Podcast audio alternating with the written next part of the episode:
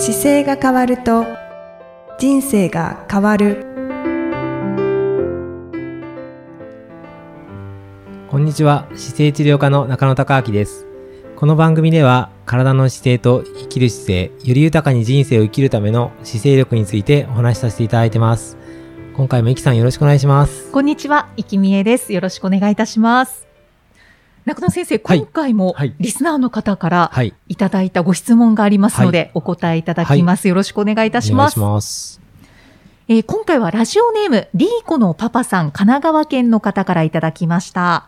身長体重は171センチ67キロ。年齢は49歳、男性の方です。はいこんにちは。毎週聞かせてもらっています。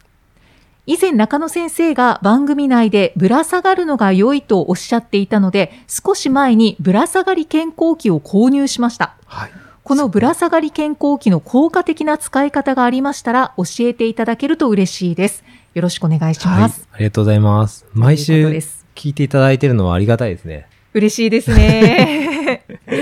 前回の方もそうでしたよね。そうですね。はいそうですね。やっぱり、なんか配信しがいがありますよね。聞いていただいてるっていうのがあると。でも一週間に一回こう健康のことに触れていただけるっていうのはすごそうですくねいいですよね。うん。あの、たまにこう、ポッドキャストとかの番組の感想を見て、あ、こんな風に書かれてるんだとかって思って見るんですけど、はい。なんか、そう、やっぱり実際にこう、毎週聞かせてもらってますっていうのを聞くのが一番嬉しいですよいやね。本当ですよね。はい実感しますよね。はい。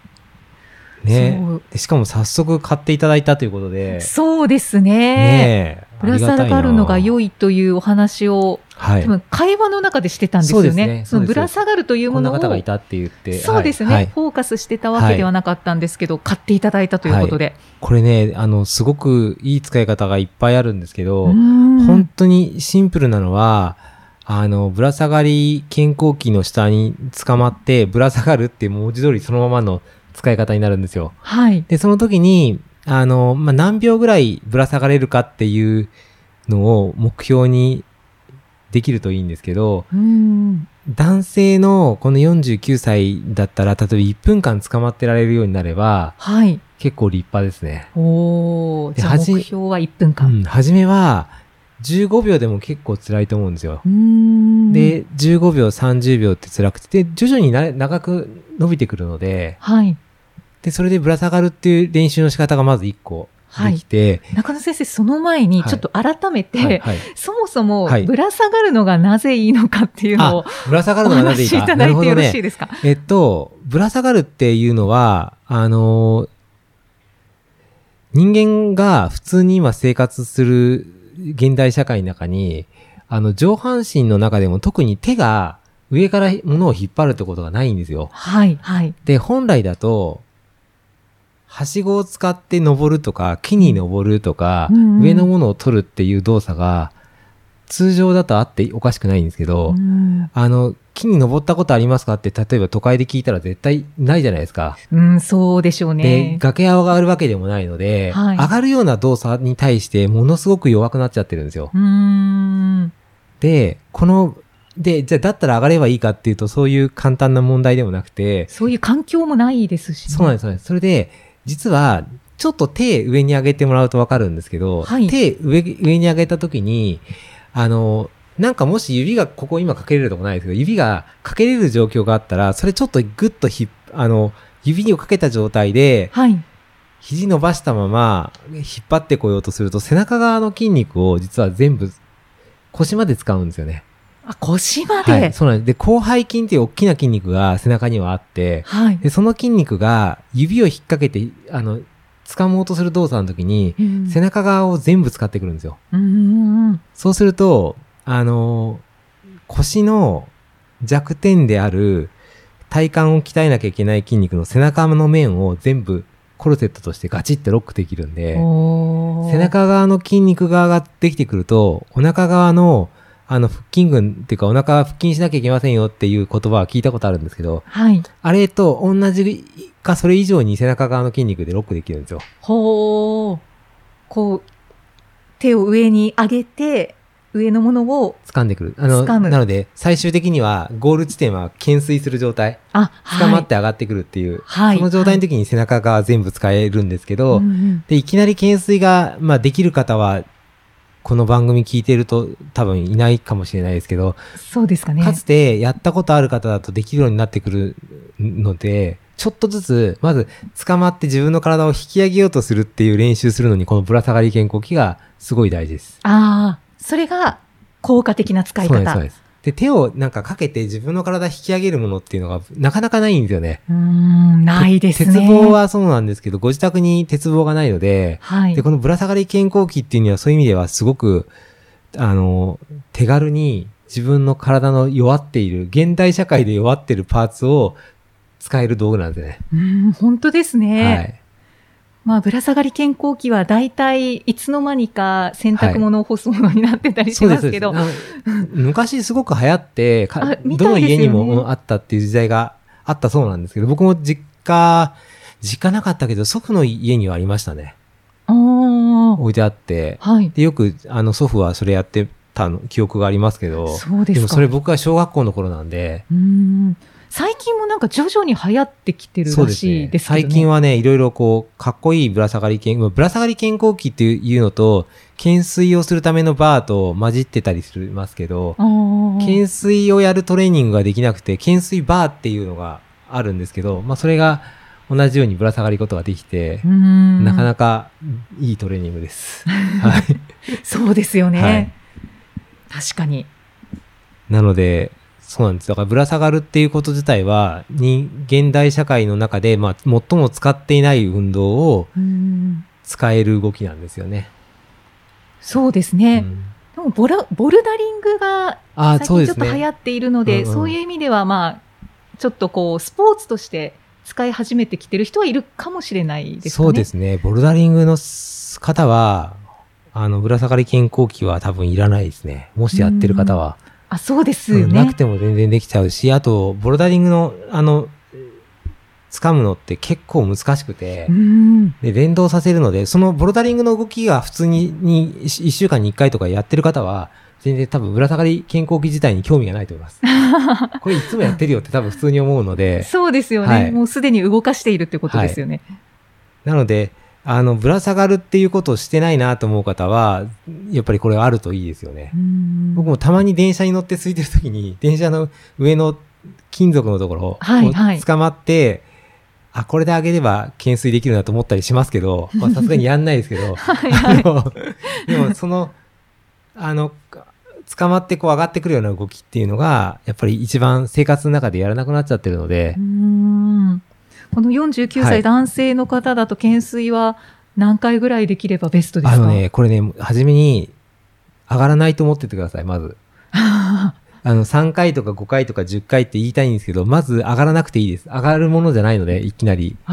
で、、一旦は、あの、足をついた状態で、はい。上のバー持つじゃないですか。はいで、その状態から膝を軽く曲げると、手に重さが全部かかるんで、うんうんでその状態で、こう、よく掴んで、ちょっと引き上げようとするときに肩甲骨というか肩がグッとロックするんですよ。はい。で、そのロックする感覚で、まず背中を使う、あの、力が入るかどうかっていう確認していくことがすごい大事ですね。あ、そこからですね。で、はい自分の足、膝曲げてたら、あとはもうなん、そうですね、膝曲げてもしされてたら、そこから椅子の上、もし高さが足らなかったら、小さな椅子を置いていただいて、はいそこの上に乗っかってひ捕まって、でしゃがんだところで、そその体の重さを足の方で受けながら手で上げてくるっていう、こういう上げる練習を繰り返していくと、その今の広背筋を含め、その動かし方に対して体が少しずつ慣れてくるんうで、ーん。じゃあすぐに足を離して、あの、地面から足を離して、懸垂をしようとするのではなくあっ、て、もうね、それやると怪我します。ああの、驚くほど苦しくて上がんないので。あ、うん、うんうん。なので、あの、懸垂は、ゆっくり上がってくるっていうよりは、どちらかというと、その次は、あの、思いっきり捕まった状態から、はい。あの、ゆっくり体を下がってくる練習するんですよ。降りてくる。ほうほうほうほう。握ってけ、懸垂を、だと懸垂上がりきった状態の位置にまず行っちゃって、はいそこから、ゆっくり降りてくる練習してくると、今度その今使いたい筋肉と反対側が使使うんですけど、うんうんそれでこうちょっと耐えてくる練習して繰り返していくと、その動きの動作をが慣れてきて何回もやっていくうちに、ちょっとこのままだとここで上げれるかもって言って上がってこれるようになるので、うーん。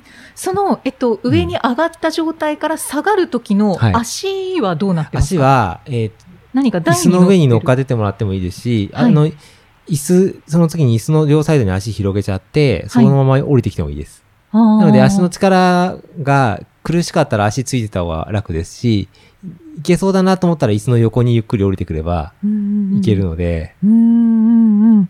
で、一回その縮めたところから下ろし下ろしてくるっていうのが練習で、はい。で、もう一個ポイントがあるんですけど、これ肩甲骨が掴んだ時に背中がなるべく寄ってた方がいいんですよ。肩甲骨側が。はい。なので、はいすごく丸まってた方だと、一旦そのきバー掴みながら体ずいろいろ動かすと、うんそれだけで肩甲骨がこう自由に動いて、結構気持ちいいと思うので、まず掴みながらこうなんでしょうね。掴んだ状態で体をこうひねってきて、はいなんか伸びにくいとこないかなとか、こう、片手だけバー掴んで、あと上半身を反対側の方に回転したりしていくと、はい。腕を中心に自分の肩が動くじゃないですか。そそうですねれでいろんな形でこうストレッチができるんで、んまずそ、の動かなか、動かなくなってきてしまっている体の筋肉をゆっくり起こしていくっていう練習とか、そのあたりをやってから、あの、懸垂のパターンに持ち込んでいった方がいいです。本当に細かく動かしていって、初めはもうストレッチでいいので、はい、はい。少しずつですね、本当に。はい、少しずつでいいです。じゃあ、まずは、えー肩の筋肉を、こう、ちょっと動かす、はいストレッチみたいなことをして、はい。で、そこから少しずつ足はついたままで、ついたままで上がってきて、で、今度掴んだところからゆっくり下がってきてっていう、足ついた状態。うんうん。じゃあ、まずはそれをしていただいてで、。そうです。それで次は、あの、椅子どけた状態で捕まっちゃって、ゆっくり降りてくるっていうのを繰り返していくと、そこから初めてこう、少し上がれるかなっていう風になってくると思うので、うんうんうん。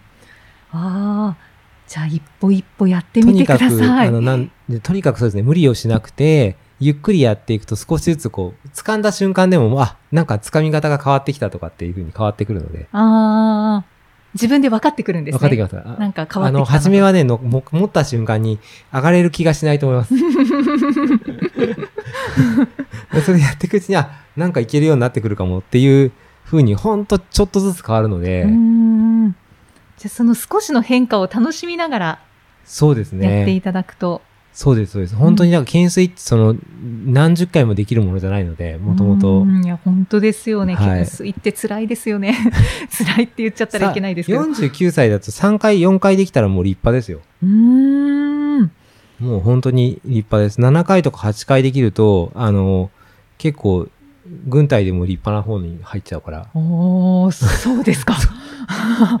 もう上は上で片手でやれる人とかいるんですけど、でもそのはい本当に一握りで、まず上がらないので、本当ですよね、はいこの2本の腕で自分の体重を上に上げるんですもんね。そうです、そうです。野球やってた人とか、上半身バスケットやってた人とかは、結構背中の筋肉を昔から使ってて、意外にやりやすいかもしれないです。